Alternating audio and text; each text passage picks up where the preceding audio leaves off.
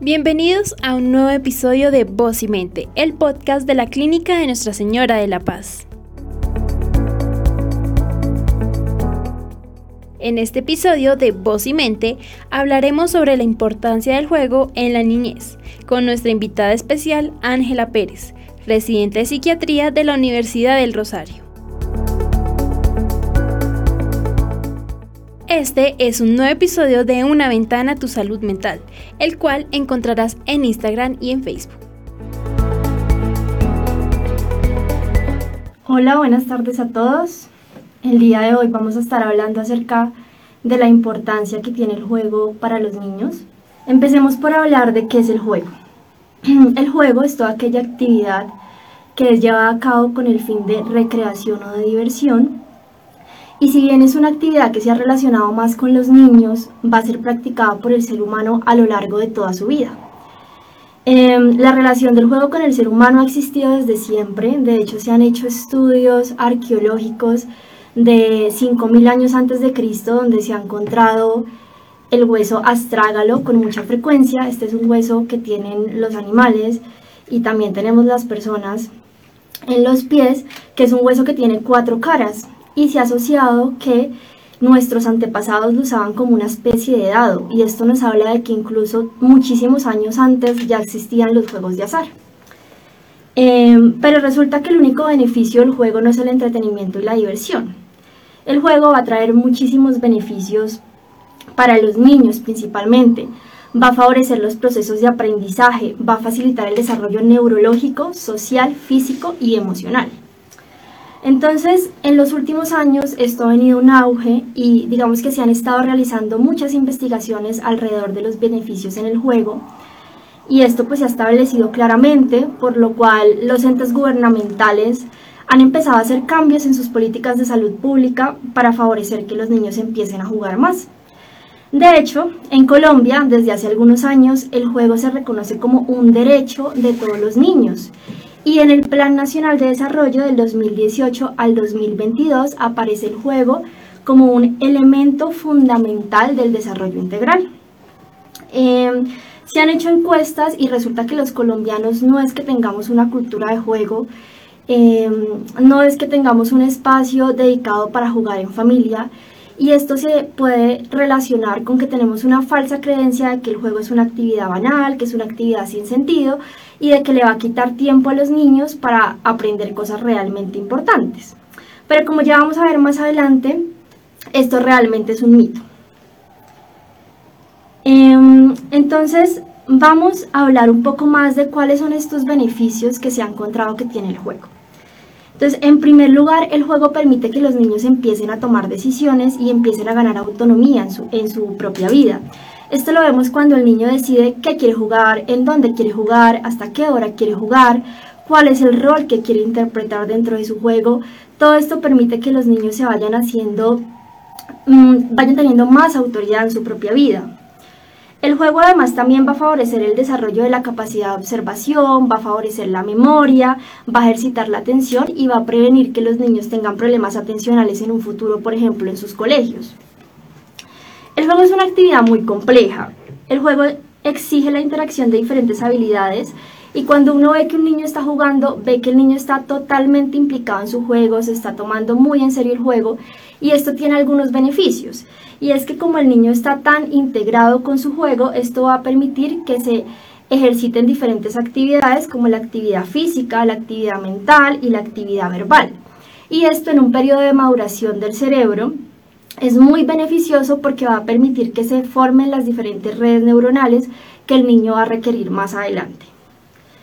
El juego pues también va a producir una sensación de bienestar y de felicidad en los niños, y además permite que los niños empiecen a sentirse motivados con una actividad y esta misma motivación les va a servir después para que estén motivados con sus eh, actividades escolares o con sus actividades eh, deportivas.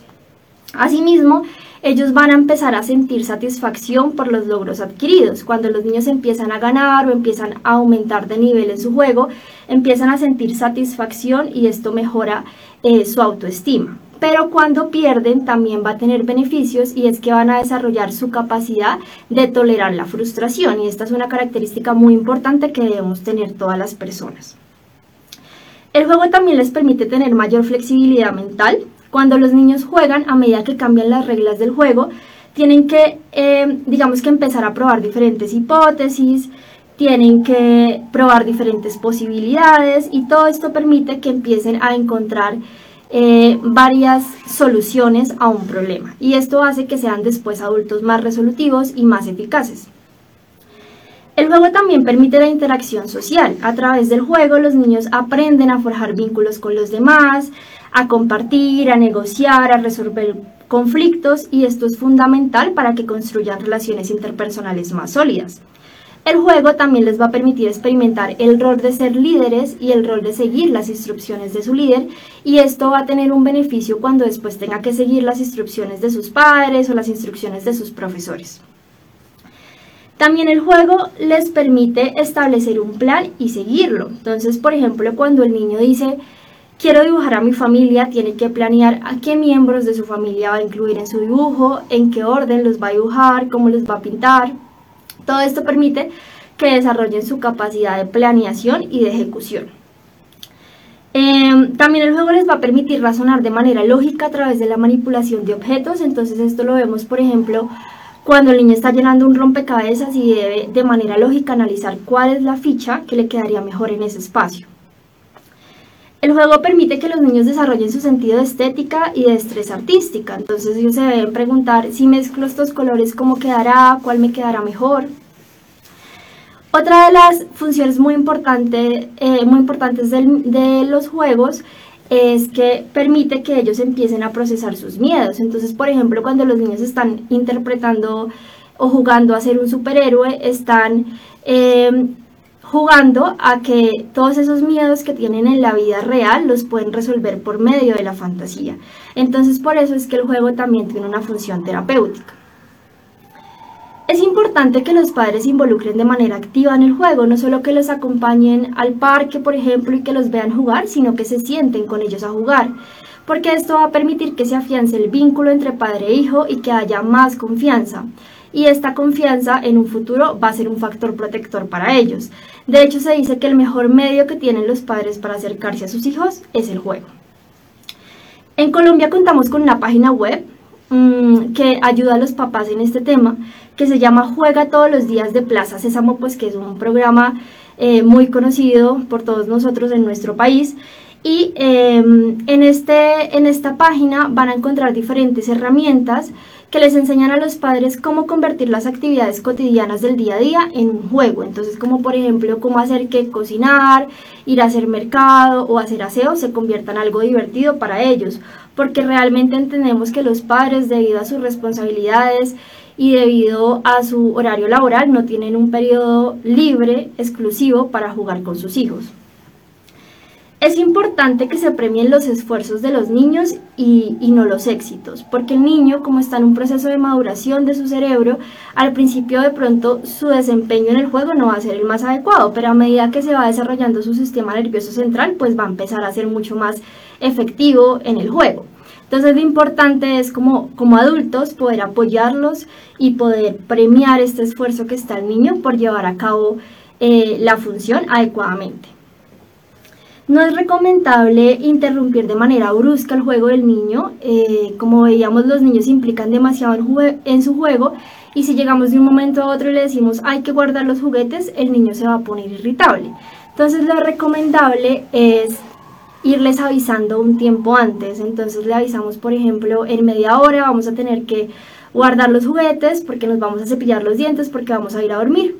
Todo esto permite que el niño se vaya preparando y que el momento de finalización del juego no se de manera tan brusca y evitamos que el niño se ponga irritable. Mm, uno de los juegos más populares en la actividad son los videojuegos. Usualmente los padres tienen una percepción negativa de los videojuegos y han ganado mala fama. Sin embargo, se ha encontrado que tienen diferentes beneficios para los niños. En diferentes investigaciones se ha encontrado que cuando se juega con moderación, es decir, entre 7 y 10 horas por semana, lo cual es alrededor de una hora al día, eh, los niños van a tener mayor estabilidad mental y se van a deprimir con menos frecuencia. Esto se debe a que los videojuegos sirven como un medio para canalizar los sentimientos de ira, de culpa y de, frustración. También favorecen que los niños desarrollen esta capacidad de comprometerse. Cuando logran pasar a un siguiente nivel, obtienen un sentimiento de satisfacción y se sienten productivos y esto les va a mejorar el autoestima. Vamos a hablar eh, ya para finalizar un poco acerca de cómo va cambiando el juego a medida que los niños van creciendo. Entonces, durante los primeros cuatro meses, el niño está empezando a conocer su cuerpo, entonces los juegos se van a centrar más en su boca, en las manos, en los pies, en los brazos. Ya hacia los ocho meses, su campo de preferencia se va ampliando y va a empezar a mostrar interés por la manipulación eh, de objetos. Al principio van a ser objetos grandes y después van a ser objetos más pequeños y a medida que va creciendo va a ganar interés en los detalles de estos objetos. Entre los 8 y los, los 12 meses, el niño va a empezar a descubrir la relación causa-efecto. Entonces aquí es donde vemos que el niño le encanta tirar los objetos al piso y esperar a que el adulto se los recoja. Esto lo hace porque él se está dando cuenta de que su acción tiene una reacción en su papá o en su mamá o en las personas que están a su alrededor.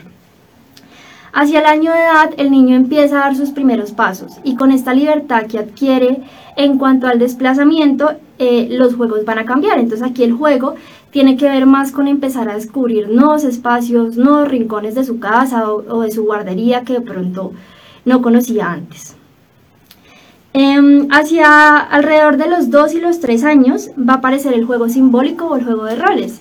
Y este es muy interesante porque aquí el niño va a querer interpretar a su papá, a su mamá, a sus hermanos. Entonces podemos darnos una idea de cuál es esa interpretación que tiene el niño de los adultos que lo rodean.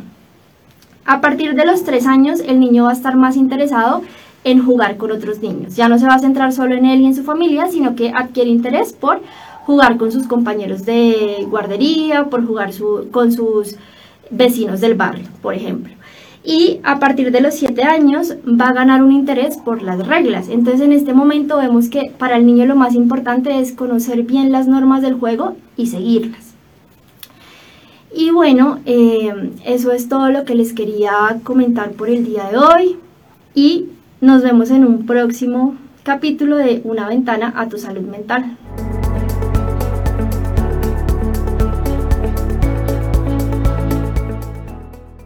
Con esto cerramos el tema del día de hoy. No olviden seguirnos en todas nuestras redes sociales.